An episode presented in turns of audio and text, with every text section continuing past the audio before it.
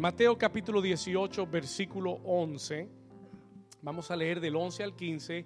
Acompáñenme en la palabra. Dice la escritura, porque el Hijo del Hombre ha venido para salvar lo que se había perdido. El Hijo del Hombre vino para qué? Salvar lo que se había perdido. ¿Qué os parece si un hombre tiene 100 ovejas y se, y se descarría una de ellas? No deja las 99 y va por los montes a buscar la que se había descarriado. Y si acontece que la encuentra, de cierto os digo que se regocija más por aquella que por las 99 que no se descarriaron. Versículo 14. Así no es la voluntad de vuestro Padre que está en los cielos que se pierda uno de estos pequeños. Versículo 15, por tanto, escuche esto, dice, por tanto, si tu hermano peca contra ti, ve y repréndele estando tú y él solos, y si te oyere, has ganado a tu hermano. Y la iglesia dice, amén y amén. Puede tomar su asiento, dígale a su vecino, vecino, vamos a salir con corazones sanados. Dígale, hoy vamos a salir con qué? Con corazones sanados. Vamos a salir con corazones sanados.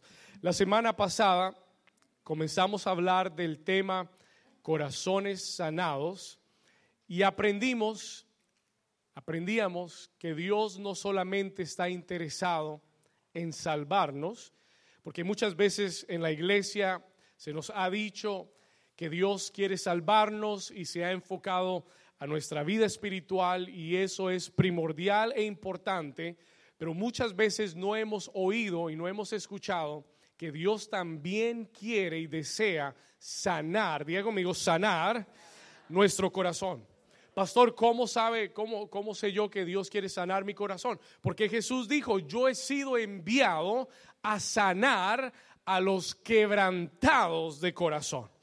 Y un quebrantado de corazón es alguien que tiene el corazón roto, alguien que ha sido herido y lastimado. Jesús dijo, es importante que yo te dé salvación, pero mientras vivas en la tierra necesitas que tu corazón sea, ¿qué cosa? Sanado. Y yo le decía la semana pasada que hay muchas personas muy espirituales, pero muy odiosas muy espirituales, pero muy envidiosas. Oran muy lindo, pero tienen un carácter y una forma de ser insoportables. ¿Cuántos dicen ay, ay, ay? No diga amén, hay que decir ay, ay, ay.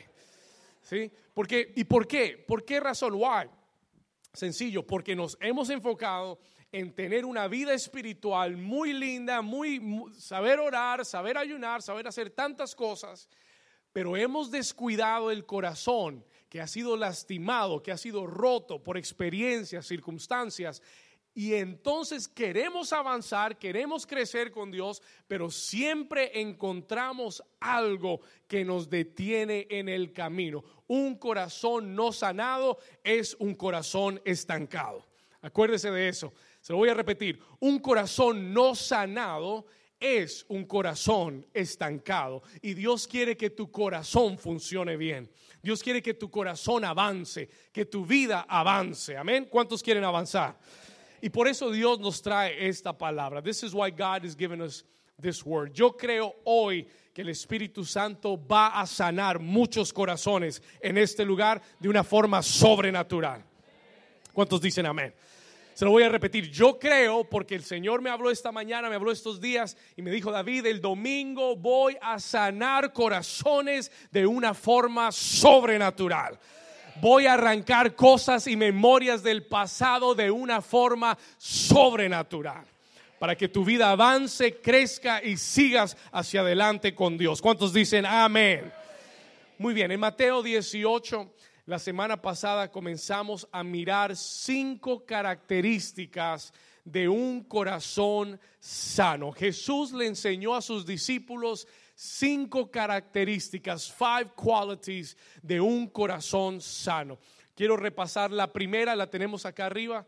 The first one, we have it up here. La primera cualidad de un corazón sano es que un corazón sano es un corazón que humilde. Diga conmigo, un corazón sano.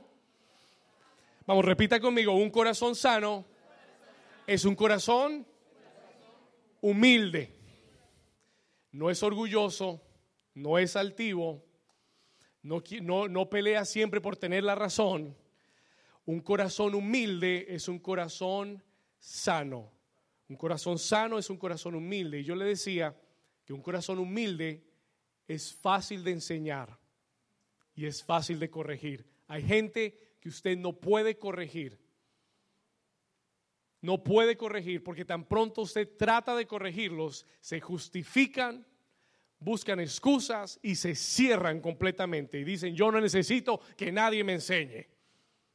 Y esa es la primera señal de un corazón lastimado y herido. Una persona que no es enseñable. Cuando tú eres enseñable y cuando eres corregible, Dios puede trabajar contigo. ¿Cuántos dicen amén? Por eso la Biblia dice que Él mira de lejos al altivo, pero Él da gracia al humilde. ¿Cuántos dicen amén? Muy bien, no voy a hablar más de esto. Segundo, número dos, la segunda característica es que un corazón sano no es fácilmente qué? Un corazón sano no es fácilmente ofendido, mientras que un corazón herido es que es fácilmente ofendido. ¿Usted conoce a alguien que se ofende por todo? ¿Usted conoce, conocerá usted alguna persona que por cualquier cosita se ofende? ¿Sí? ¿Cuántos saben que hay gente que tiene la piel sensible? How many of you have seen? Hay gente que usted medio lo toca y se le pone morado enseguida. Bueno, hay gente así espiritualmente. Hay gente así que usted no puede dar su opinión porque se ofende. Y el ofenderse con facilidad es una señal o un, un síntoma que tienes un corazón herido. Porque un corazón sano no se ofende con facilidad un corazón sano aprende a cerrarle la puerta a las ofensas. Y yo le enseñé la semana pasada cómo hay que cerrarle la puerta a la ofensa. Usted no puede parar que alguien toque la puerta de su casa. Tú no puedes controlar que alguien venga y te toque la puerta. Eso siempre va a pasar. Alguien siempre va a tratar de ofenderte. Pero tú sí puedes controlar si abres la puerta o la dejas cerrada. Y como un hijo de Dios con un corazón sano, tú tienes que aprender cómo dejar la puerta cerrada ante las ofensas. ¿Cuántos de ustedes esta semana cerraron la puerta un par de veces? Solo, solo uno, dos, tres. Yo estaba en el grupo de hombres, I was with the group of men this week. Estábamos compartiendo esta semana y me alegró, me, llenó de gozo cuando muchos de los hombres me dijeron, esta semana el, el, Espíritu Santo usó esa palabra y cuando trató de venir una ofensa a mi vida, yo supe enseguida, la reconocí y decidí no ofenderme. Y tuve una mejor semana y tuve un mejor día y fui más feliz. ¿Cuántos dicen amén? Porque Dios quiere que aprendamos y eso es lo que el Señor hace toma esta palabra y toma esta enseñanza y te la recuerda durante la semana. Y cuando viene tu, vecino o cuando viene con la persona con que trabajas o cuando viene tu jefe y te, y te, dice algo que quiere ofenderte, el Espíritu Santo te dice, ah, acuérdate que lo que te enseñaron la palabra de Dios, que, que un corazón sano no se ofende y tienes que aprender a ponerle candado a esa puerta. Si tú reconoces que es una ofensa y no vale la pena perder tu gozo por eso, cierra la puerta. ¿Cuántos dicen amén? Entonces, un corazón sano no es fácilmente ofendido. Alguien me preguntó esta semana, somebody asked me this week. Escúcheme acá. Alguien me preguntó esta semana, pastor, usted nos habló de las diferentes cualidades de tener corazones sanos, pero usted no nos dijo, escúcheme acá, Usted no nos dijo cómo sanar el corazón. How to heal our hearts. Y el Espíritu Santo me, me dijo, claro que sí. Y yo le dije, Señor, ¿y cómo, cómo nos enseñaste? Y el Señor dijo, muy sencillo. Cuando tú aprendes lo que significa tener un corazón sano y cuáles son las cualidades de un corazón sano, lo que el Señor comienza a hacer es mostrarte a dónde está tu corazón y a dónde está el corazón sano. Y el primer paso a la sanidad es saber y reconocer que tu corazón no está sano. ¿Cuántos están acá conmigo? El primer paso para sanar tu corazón es reconocer que hay algo malo en tu corazón. That is the first step to be healed. ¿Cuántos, cuántos, eh, cuántas, no voy a decir mujeres porque hay hombres que les gusta ir de compras también. ¿Cuántos les gusta ir de compras acá? ¿Cuántos van a, les gusta ir al centro comercial? No todos, yo sé que no todos. Eso es especialmente en Navidad. ¿Cuántas mujeres les gusta ir de compras? Gloria a Dios, 90%. ok, cuando tú vas, cuando usted va a un centro comercial, you go to a shopping center, y tú estás buscando una tienda y no sabes dónde queda la tienda, you don't know where the, the store is. Lo primero que tú haces es que tú vas al mapa. Tú vas al mapa y encuentras la tienda donde quieres ir. Pero después de que encuentras la tienda donde quieres ir, hay una estrella gigante en el mapa que dice que you are here. Porque si tú no sabes dónde estás, no puedes llegar a donde quieres ir. ¿De qué te sirve un mapa de toda la tienda si no sabes dónde estás tú? No sirve. Puede tener todo el directorio y todas las tiendas, pero es importante que sepas dónde estás, porque si sabes dónde estás, puedes llegar a donde quieres llegar. Y el primer paso para ser sanado es saber dónde estás. Y por eso el Señor está hablándote de cinco cualidades para que tú midas tu corazón a ver dónde estás. ¿Cuántos están aquí? solo cuatro. ¿Cuántos están aquí? Amén, me asusté un momentico. Ok, vamos a continuar. Let's continue. Un corazón sano es un corazón humilde. Un corazón sano es un corazón que no es fácilmente ofendido. Hoy quiero darte la tercera característica. Escriba esto, por favor. Un corazón sano trae sanidad a otros. Escríbalo. un corazón sano trae sanidad a otros. Y si invertimos esa declaración, también es verdad. Un corazón herido hiere a otros. Un corazón sano, sana y un corazón herido hiere. ¿Cuántos conocen personas que viven eh, eh, hiriendo, se dice, hiriendo a los demás. Que la gente no dice, no, para casa de fulanito de tal, no, para allá yo no voy. Porque eso es un martirio. Porque esa persona vive hablando y cada vez que habla lo único que sale son heridas para los demás. Y hay personas que viven hiriendo a otros, no porque sean malas personas. Escúcheme aquí.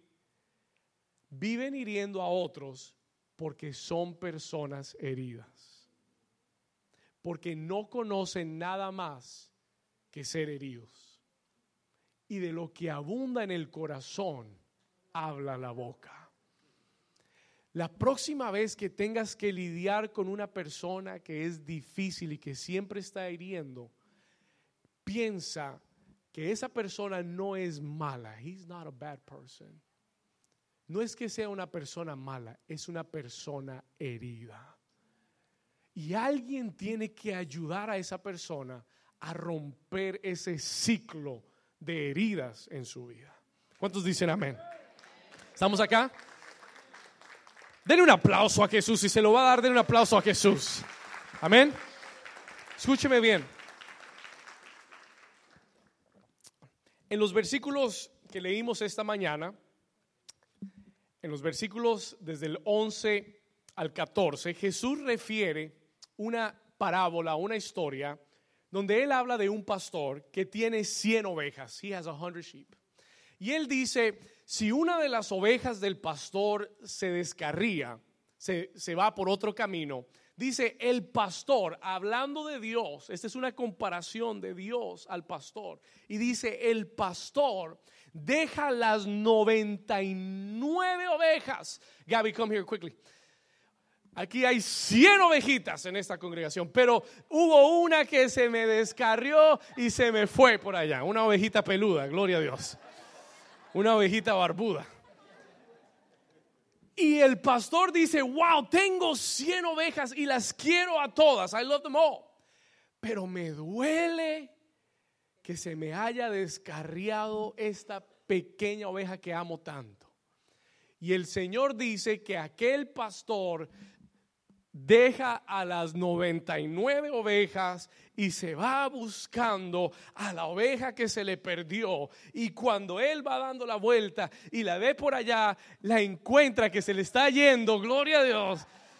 La encuentra y dice que él se regocija, él se alegra, aunque tiene 99 allá, pero la una que se le perdió es un gozo para él, porque la encontró de nuevo. Y found them again.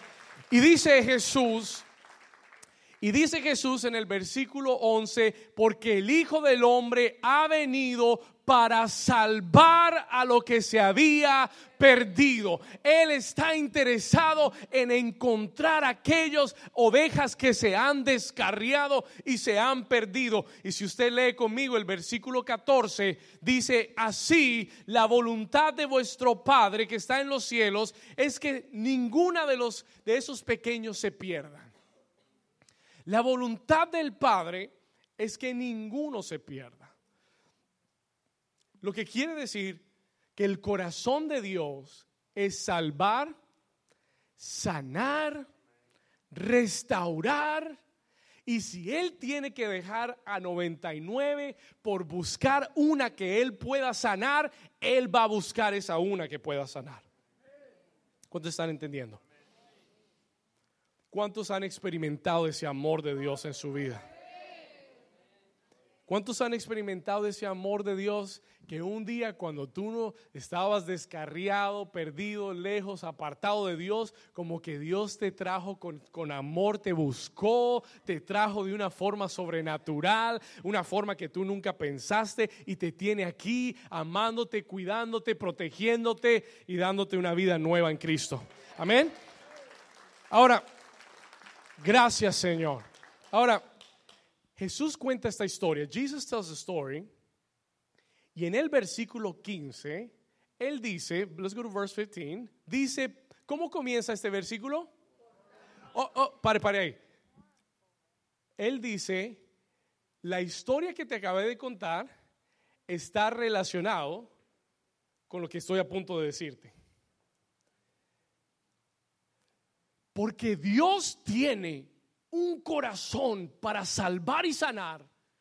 Por tanto, por, eso, por esa razón, esto también es verdadero. Escuche lo que él está a punto de decir, porque siempre lo leemos como dos historias separadas, pero todo este capítulo es una sola idea, it's one idea. Y él dice, por, por, tanto, porque Dios es un Dios que tiene un corazón para sanar y restaurar, por tanto, si tu hermano peca contra ti, escuche esto, si eres ofendido, si él viene y peca contra ti y hace algo contra tu vida, dice, ve y repréndele estando tú y él solos, diga conmigo, solos. Y si te oyere, has ganado a tu hermano.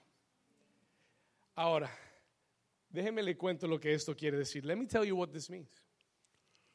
¿Cuántos aquí algún día, no solamente que han sido ofendidos, sino que alguien ha hecho algo malo, un pecado, algo malo contra tu vida?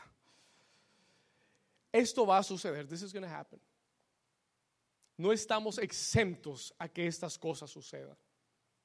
Y Jesús dice, si, un hermano peca contra ti, lo primero que yo quiero que hagas es que vayas donde tu hermano, tú y él, ¿cómo?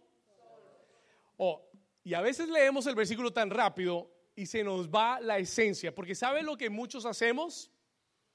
No vamos a hablar con el hermano solos, vamos al grupo de oración y le decimos al grupo de oración, necesito que me ayuden a orar por fulanito de tal o, ni siquiera al grupo de oración. Vamos donde, donde, donde nuestro mejor amigo, nuestra mejor amiga, vamos donde alguien con, con que confiamos y le decimos, quiero que me ayudes a orar. Yo necesito que me ayudes a orar por Gabriel. No problem. no problem. ¿Por qué? ¿Y por qué quieres que oremos? Why do you want us to pray? ¿Por qué? ¿Y cuántos saben que hay mucho chisme disfrazado de oración? Solo este lado dijo amén. Este lado no sé qué pasó. Yo oí amén desde acá. Amén. Escúcheme acá. Hay mucho chisme y hay mucha murmuración disfrazada de oración. Hay mucha gente que se llama espiritual, intercesores y, guerreros, pero lo que son son una partida de chismosos.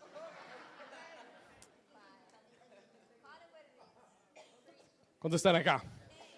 Porque Jesús nunca dijo, ve y llévalo al grupo de oración para que oren por él. Él dijo, si tienes un problema con tu hermano, llama a tu hermano, habla tú con él a solas. No se lo cuentes a fulanito y a sutanito y a perenjito díselo directamente a tu hermano y evita lastimar y traer una ruptura de relación y evita el chisme y evita la murmuración, porque si tienes un corazón sano, el deseo de tu corazón es sanar a tu hermano. ¿Cuántos están acá todavía? Si tienes un corazón sano, tú no vas a ir con chismes, ni vas a ir con murmuración. Ay, ay, mire el pastor, ay, lo que me dijo el pastor. Y usted piensa que está bien lo que me dijo el pastor. Y usted cree que eso es correcto. Y usted cree que el líder y tarará. Bueno, saquémoslo de la iglesia. El jefe.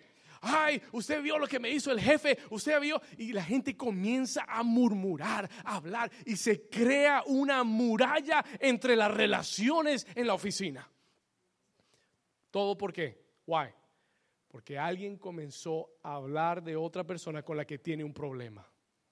Y el Señor dice, el corazón sano tiene que sanar.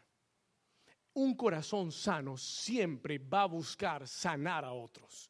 Y Él dice, si tu hermano te oyere, has ganado a tu hermano. Porque la meta, escriba esto, la meta de un corazón sano siempre será ganar a su hermano. La meta de un corazón sano, sí, la meta de un corazón sano es restaurar relaciones, no romperlas. Por eso Él dice, por tanto, porque tu Dios es un Dios restaurador. Porque tu Dios es un Dios que perdona y restaura. Por tanto, tú también tienes que esforzarte en, ganar a tu hermano. Muchas veces, escúcheme esto, lo que le quiero decir. Muchas veces preferimos ganar la discusión que ganar a nuestro hermano. Muchas veces preferimos tener la razón a ganar a nuestro hermano. Hay peleas que peleamos y hay discusiones que tenemos por gusto, porque tenemos corazones heridos, porque no entendemos el corazón de Dios, porque el corazón de Dios es sanar. Y a veces nuestro orgullo nos gana a nosotros y no queremos ganar al hermano, queremos ganar la discusión. Porque hay una cierta satisfacción, como que yo tenía la razón.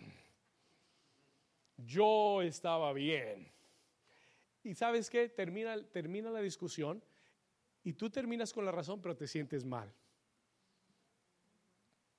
Ganaste el, ganaste el argumento, pero te sientes mal. Why? Porque en el proceso heriste a otros. Y ese no es el corazón de Dios. El corazón de Dios es ganar a nuestros hermanos. Jesús dijo en el libro de Mateo, hablando de las bienaventuranzas, él dijo, bienaventurados los pacificadores. ¿Cuántos saben lo que es un pacificador? Es el que siempre viene buscando traer paz y no pleito. Yo conozco gente que tan pronto entra en un cuarto, ya todo el mundo está peleando.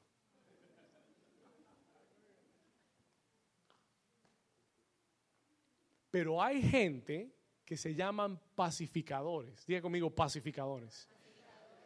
Un pacificador son esas personas que usted le gusta tener alrededor de su vida. Esas personas que siempre que están traen paz. ¿Conoce gente así? Do you know people like that? Ellos no están para pelear, ellos están para traer paz para traer amistad, restauración. Y Jesús dice, bienaventurado, son benditos los pacificadores. ¿Por qué? Porque ellos serán llamados hijos de Dios. Porque se parecen a Dios, porque Dios es el Dios de paz porque Dios es un pacificador, porque cuando el mundo lo ofendió, Él envió a su Hijo para reconciliar al mundo con Él, porque Él dijo, voy a encubrirle todos sus pecados para que estemos a cuentas y estemos bien juntos. Y si somos hijos de Dios, ese tiene que ser nuestro corazón. En el trabajo deberían llamarte el pacificador.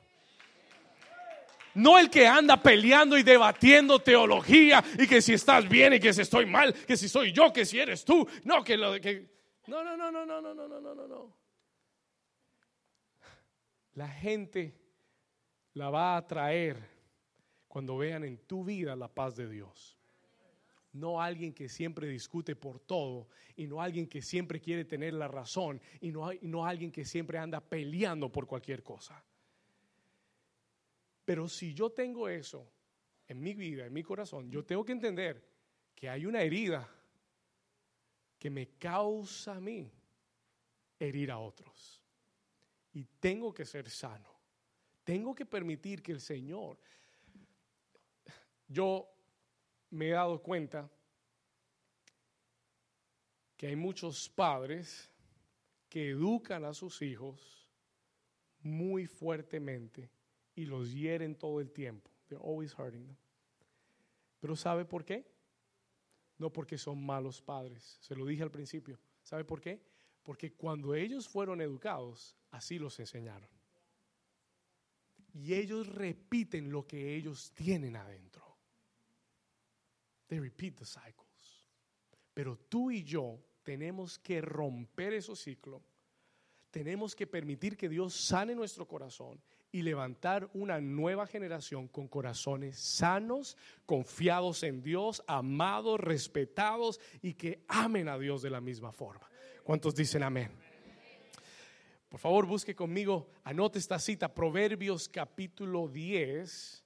Si me ayuda aquí rápido, Proverbios 10, versículo 11. Proverbs chapter 10, verse 11. ¿Cuál es la meta de un corazón sano? Ganar a su hermano, traer sanidad a otros. Bring healing to others. Proverbios 10, 11. Mire lo que dice. Manantial de qué? Oh, escuche esto. Manantial de vida es qué cosa? La boca del justo. Oh, cuando tú eres un justo, cuando tú amas a Dios, cuando tienes el corazón de Dios, tu boca es un manantial de qué? De vida. Tus palabras traen qué? Vida. Tus palabras traen sanidad, vida, restauración. Manantial de vida es la boca del justo, pero violencia cubrirá la boca de los impíos. Versículo 12, verse 12. Veámoslo acá. El odio despierta qué cosa? Rencillas, pero el amor cubrirá todas las faltas. El amor cubrirá todas las faltas. Vamos a hacer esta declaración juntos en esta mañana. Levante su mano conmigo, su mano derecha. Vamos a hacer una declaración. Diga conmigo, Señor Jesús. Dígalo fuerte, diga, Señor Jesús. En esta mañana, Espíritu Santo, yo te pido que saques de mi vida, de mi corazón, diga todo dolor, toda herida, diga todo resentimiento y que mi boca sea un manantial de vida que yo pueda llevar sanidad y restauración a otros en el nombre de Jesús. Si usted lo cree, den un aplauso fuerte a Jesús. Yo creo que esta iglesia va a ser un manantial de vida. Amén. Yo creo que en esta iglesia se van a levantar hombres y mujeres que van a traer vida con sus palabras y con su corazón. Amén. Un corazón sano siempre traerá sanidad a otros. Cuarta característica. Let's go to our fourth quality. Cuarta característica. Vamos a leer del versículo 18, pero si me ayudas Luis acá. Cuarta característica. Un corazón sano es un corazón, it's a heart. ¿Estamos acá? Un corazón sano dice tiene autoridad espiritual. Un corazón sano tiene que Ok, póngale mucha atención, escriba esto. Un corazón sano tiene autoridad espiritual. Tremendo.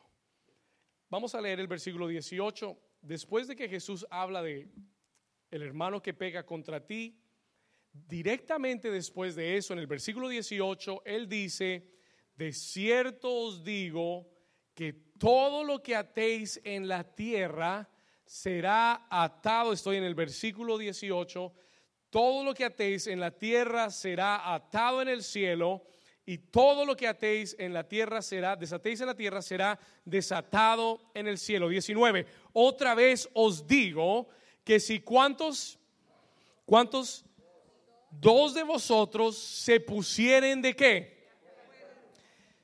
Oh, I want you to follow me here. Are we there? Matthew 18, 19. Otra vez os digo que si dos de vosotros se pusieren de acuerdo en la tierra acerca de cualquier cosa que qué que pidieren les será hecho por mi Padre que está en los cielos. Versículo 20. Porque donde están dos o tres congregados en mi nombre, allí estoy yo en medio de ellos. Muchas veces leemos esos versículos aislados de todo el contexto. La mayoría de las veces que hemos oído hablar estos versículos es independiente a todo el contexto del texto. Amén. Pero hablar de este versículo sin hablar del contexto es como describir un, una, eh, un cuadro donde hay una playa y un sol y solamente hablar del cielo azul. Porque hay que entender el contexto. You've got to understand the context. Jesús está hablando de perdonar, Jesús está hablando de las ofensas, Jesús, está hablando de restaurar, de sanar, y de repente sale en el versículo 18, verse 18, Luis, verse 18, y de repente en el versículo 18, él sale diciendo estas palabras, de cierto os digo que todo lo que atéis en la tierra será atado en el cielo, y yo creo que todos los discípulos se quedaron, ¿Eh? Estábamos hablando de perdonar las ofensas, de sanar, de restaurar, y tú estás hablando de que todo lo que atemos en la tierra será atado en el cielo y lo que desatemos en la tierra será desatado en el cielo. ¿Qué tiene que ver eso con el precio del arroz en la China? Right? What does it have to do with anything? It has everything to do. Tiene todo que ver. Porque un corazón sano es un corazón que tiene autoridad espiritual. Oh, escúcheme lo que le voy a enseñar. Listen to what I want to teach you now. Escúcheme bien. Un corazón herido no puede caminar con autoridad espiritual. Pero cuando un corazón está sano, escúcheme acá, cuando un corazón está sano, tiene autoridad espiritual porque vive en acuerdo y en armonía con sus hermanos. Y donde hay armonía, donde hay un corazón sano, donde hay perdón, hay un fluir de Dios. There's a flow of God. Trate usted de estar enojado y adorar a Dios. Trate usted de estar enojado y orar. Trate usted de estar de mal genio y leer la palabra. Y venir a la iglesia. No le provoca, no le da ganas, no fluye. Yo no puedo predicar aquí arriba estando enojado y estando de mal humor. I can't. No va a fluir nada. La, la, autoridad espiritual fluye de un corazón sano. It comes from a healed heart. ¿Cuántos dicen amén? Y por eso muchos de nosotros sufrimos cuando, cuando vienen las cosas espirituales, no sabemos cómo pararnos, no tenemos, no sentimos que tenemos la autoridad para pararnos firmes. Tiene que venir alguien y orar, y orar por nosotros. Tenemos que llamar a los bomberos, pastor, ore por mí, hermanito, ore por mí, ayúdeme. Y la pregunta es, ¿dónde está tu autoridad espiritual? Where is your spiritual authority? Y la respuesta es, cuando no hay un corazón sano, la autoridad espiritual se frena en tu vida. ¿Cuántos están entendiendo? ¿Cuántos están acá conmigo? ¿Estamos aquí? Toque a su vecino a ver si está ahí. Dile, vecino, ¿estás acá? Ask him, are you here? Pregúntele, vecino, ¿está acá todavía? ¿Ya se fue? Amén. Diga conmigo, el corazón sano. Dígalo fuerte, diga, el corazón sano tiene autoridad espiritual. Y si usted aprende esto hoy, yo te aseguro que va a haber un cambio en tu vida espiritual. There is going to be a change in your spiritual life. Va a haber una transformación en tu vida espiritual vas a comenzar a ver respuestas de Dios. Porque ¿sabe lo que Jesús dice más adelante? No solamente habla de atar y desatar, Él dice que si dos de vosotros se pusieren de acuerdo en la tierra acerca de cualquier cosa que pidieren, cualquier cosa que pidieren, versículo 19, cualquier cosa, diga conmigo, cualquier cosa. Él dice, si te pones de acuerdo con tu hermano, pero yo no puedo ponerme de acuerdo con mi hermano si no tengo un corazón sano. Pero yo no puedo ponerme de acuerdo con mi hermana si estoy peleada con ella. ¿Cuántos me están entendiendo? Si se pusieran de acuerdo, si hay armonía, si hay unidad, hay poder. Si ustedes se ponen de acuerdo, miren lo que él dice, eh, si dos de vosotros se pusieran de acuerdo en la tierra acerca de cualquier cosa que pidieren, les será hecho por mi Padre que está en los cielos. Cuando tienes un corazón sano, las respuestas de Dios vienen mucho más rápido a tu vida. Créeme que sí, believe me, it does. Cuando tienes un corazón sano, los cielos se abren para ti. Cuando tu corazón está herido, no hay un fluir espiritual. El corazón sano entiende que tiene autoridad espiritual. El corazón sano sabe que su lucha no es contra carne ni sangre. Mm, me, encanta ese versículo. Está en Efesios 6. Pablo dice, nuestra lucha no es contra carne ni sangre. Vamos a hacer una prueba de carne y sangre. Toque a su vecino. Mire a ver si tiene carne. Ahora dígale, Vecino, mi lucha no es contigo. Gloria a Dios. ¿Cuántos dicen amén? Diga conmigo, nuestra lucha no es contra carne ni sangre. Ahora eso suena muy espiritual, se lo voy a desbarajar un poquito más. Diga conmigo, mi lucha no es contra mi vecino, ni mi jefe, ni mi cónyuge, ni mi familia, ni el hermano de la iglesia. ¿Cuántos dicen amén? Nuestra lucha no es con las personas que trabajan, que viven con nosotros. No, no, no. El apóstol Pablo nos dice, cuando tu corazón está sano, tú entiendes que tu lucha no es contra la gente. No, el problema no es el vecino. El problema no es tu esposo. El problema no es el pastor. El problema es principados, potestades, gobernadores de tinieblas en lugares celestiales. Y cuando tienes un corazón sano, tú dejas de pelear con la gente y comienzas a tomar autoridad espiritual y a vencer desde el cielo lo que tiene que cambiar en la tierra. ¿Cuántos lo entendieron? Se lo voy a repetir, lo dije muy rápido. Cuando tu corazón está sano, tú dejas de pelear con la gente en la tierra tú, entiendes que tú no puedes cambiar a nadie. Que tu lucha no es contra sangre ni carne. Cuando el corazón está herido, uno trata de vencer con sus recursos naturales. No, yo le voy a decir y yo le voy a hablar y yo lo voy a corregir y yo lo voy a cambiar. Y así está la esposa con el esposo y lo tiene a punta de cantaleta. Y en vez de, y en ¿cuántos, ¿cuántos hombres dicen gloria a Dios? ¿Cuántas mujeres dicen ay, ay, ay? Y lo vi y lo lleva a punta, a punta de cantaleta y taca, taca, taca, taca, taca, taca, taca, taca, taca, taca, taca. ¿Por qué? Porque eso es tener un corazón herido. That is to have a wounded heart.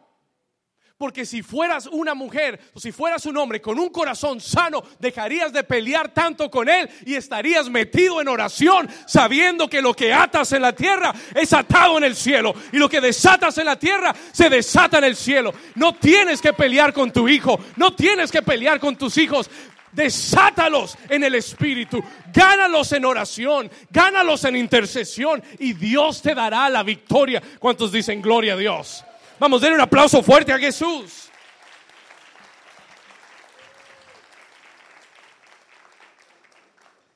¿Cuántos dicen amén? Se puso bueno esto. Amén. Taca, taca, taca, taca, taca, taca, taca. Cada vez que oiga eso se va a acordar. Amén que el Espíritu Santo te redarguya. ¿ven? Pero Jesús dijo, cuando el corazón está sano, tú sabes que tienes autoridad espiritual y tú atas en la tierra y lo ganas en oración y es efectivo. ¿Por qué te matas en tu fuerza tratando de cambiar la gente, hiriéndote y lastimándote en el proceso, hiriendo a otros en el proceso. Yo conozco personas que quieren ganar a su cónyuge y lo único que hacen es entrar en discusión tras discusión, tras discusión, tras discusión. ¿Y usted cree que la discusión lo está trayendo más cerca? ¿Usted cree que la cantaleta a sus hijos de por qué no vienen a la iglesia los está acercando más?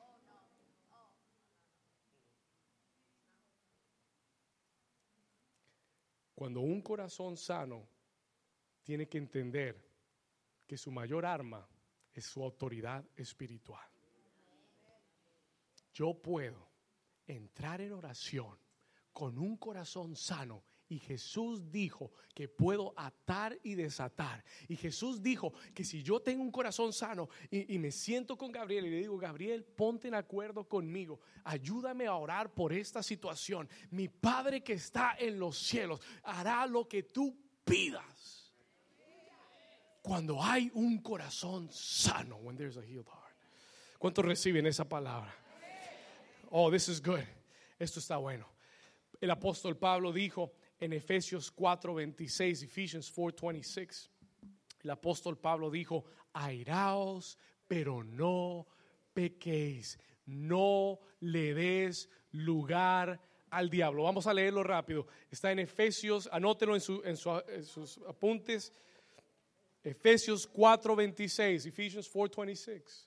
Mire lo que dice, airaos, pero no pequéis. Sí, hay cosas que te van a molestar. Sí, hay cosas que te van, decimos en Colombia, te van a sacar la piedra. Gloria a Dios.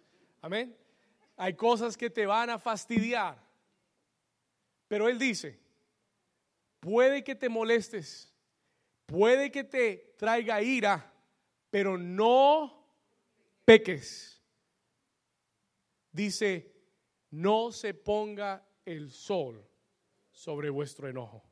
En otras palabras, no te acuestes con ese enojo en tu corazón. Cada vez que el enojo se va contigo a la cama es un pecado.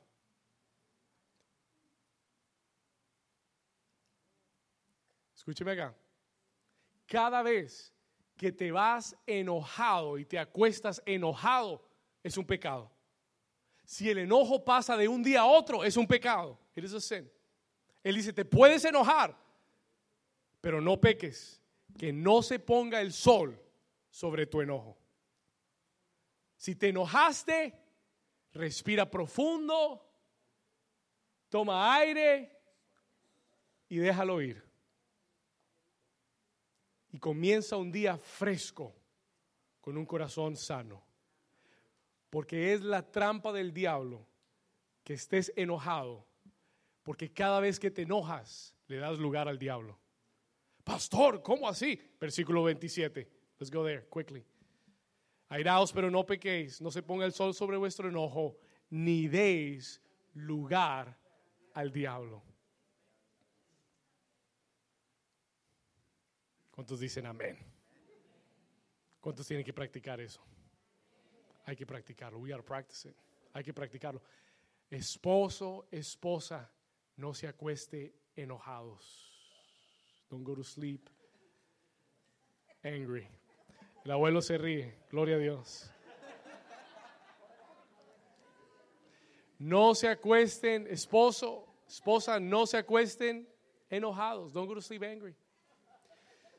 Si tuvieron una diferencia, tienen que hablar. Y le voy a decir algo, el más maduro es el que va a perdonar, no el que tenga la razón. El que tenga un corazón más maduro es el que va a perdonar, es el que va a buscar sanar. Escúcheme acá, pero no permita que en su matrimonio el diablo tenga un cuarto no le dé un lugar al diablo en su matrimonio. No se permita pasar días enojados. Busque la reconciliación. Busque perdón y pedir perdón. Sea maduro, sea sabio. No le dé lugar al diablo.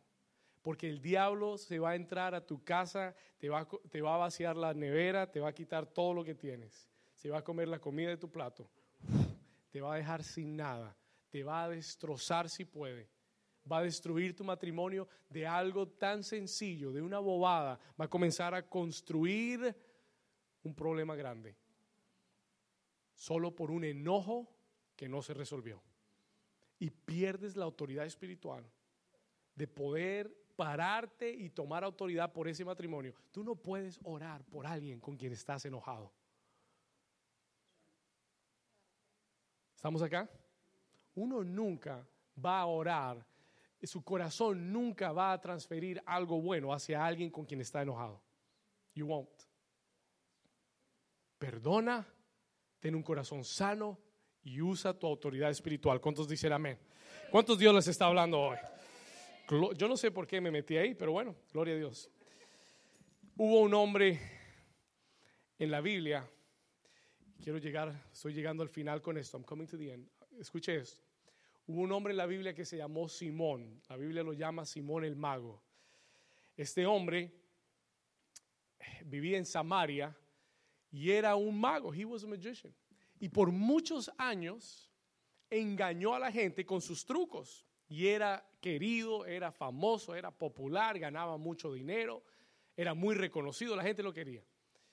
De repente llegó el Evangelio a Samaria, llegaron a predicar la palabra y él vio a los apóstoles, hombres de poder, de autoridad, orar por los enfermos y se sanaban. Y él se asombró y él decía, wow, eso sí es poder. Y él se convirtió, le entregó su vida a Jesús, siguió a los discípulos.